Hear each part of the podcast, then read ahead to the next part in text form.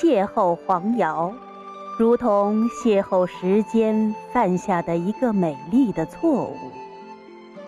时间遗忘了这座古镇，同时也成就了它的魅力。藏于深山之中的黄瑶古镇，陆路交通是非常不便的，因此水才是黄瑶传奇的起点和终点。通达三江的舀水，使古镇在明清两朝成为出海通衢的商业中心。到了民国时代，随着瑶江水位的下降，古镇也失去了旧日的繁华，重新与世隔绝。当舀水退去之时，时间吻别了这座古镇，悄然而去。此后的草长莺飞，年华暗换，又有谁人知晓呢？即使战争。也没有打破这里的宁静。古镇对于战争的记忆，只是几位历史名人来去飘然的雪泥红爪的倩影。百年之后，与时间一同归来的是异乡人的经验。当那些来自尘嚣的人们终于到达了神话的彼岸。他们的第一感觉早已题写在古镇一副斑驳的楹联之上。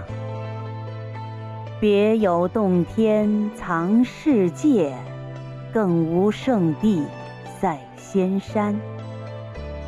明清风格的岭南民居，以九宫八卦阵势布局的街道，更有一番痴山醉水，重重古木参天。昔日商号云集的桂东名镇，今日小桥流水的世外桃源，仿佛绝代明珠洗尽铅华，那般的风情是令人难以抵挡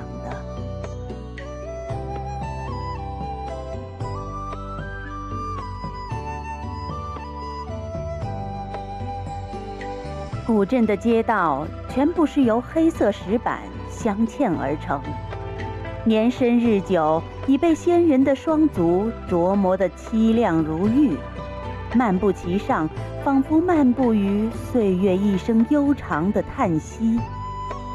那醇厚的质感，令我甘心在这古镇的青石街上做一缕幽魂，看岁月如何无情，又如何任是无情也动人。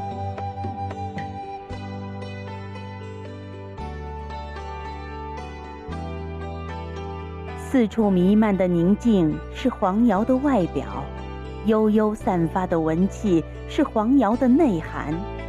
传说，从清康熙到光绪年间，黄瑶就出过十一名举人。举子们当年的书生意气、诗酒风流，早已浑然内敛。如今的黄瑶依然君子如玉，触手也温。这里有山必有水，有水必有桥，有桥必有亭，有亭必有莲，有莲必有匾。一块块牌匾，如同一张张泛黄的古镇的名片。所谓温柔敦厚，所谓骨感峥嵘，昨日种种，尽在不言之中。黄瑶依然是任韵而恬淡的。这里的人们要山，虽然他们并不知道自己是仁者；这里的人们要水，虽然他们并不知道自己是智者。信步走去，但见竹闹嬉戏的童颜稚子，皆有三分灵气。枯坐檐下的鹤发老者，尚带七分古风。便是柴门犬吠、舍里鸡啼、梁间树香，但凡此间风物，皆有一段洒脱悠然的风流态度。黄瑶依然是一卷尘缘未了的浮世绘，斜晖晚照中，袅袅上升的炊烟是古镇的呼吸，垂衣舂米的闷响是古镇的脉搏，而阡陌巷间的声息歌哭是古镇的灵魂。青石街上的木门常常是厚重而细节丰盈的，推开来是吱呀一声。仿佛苍凉的记忆由沉睡中醒来，慵懒地打了个呵欠，迈进去便有一脚踏空的眩晕，如同穿越时光的隧道，恍然若失而不知今夕何年。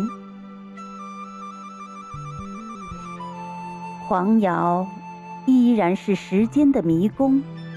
当你凝望那琉璃彩瓦，画栋雕梁，仿佛你凝望的是历史，其实你凝望的是时尚，五百年前的时尚。当你走过一条条静谧幽深的青石老街，仿佛你穿越的是寂寞，其实你穿越的是繁华。康乾盛世的繁华。当你抚摸那褪色的门楣、模糊的雕像，仿佛你感受的是粗朴，其实你感受的是精致，是流年篆刻、风描雨绘的精致。这就是黄瑶，千年一梦的黄瑶。多少异乡人远道而来，只为见证。金石的雨滴敲打万历年的窗棂，只为猜测古祠深宅背后所隐藏的几许红尘无奈，只为聆听那一江碧水缓缓讲述黄姚古镇的前世今生。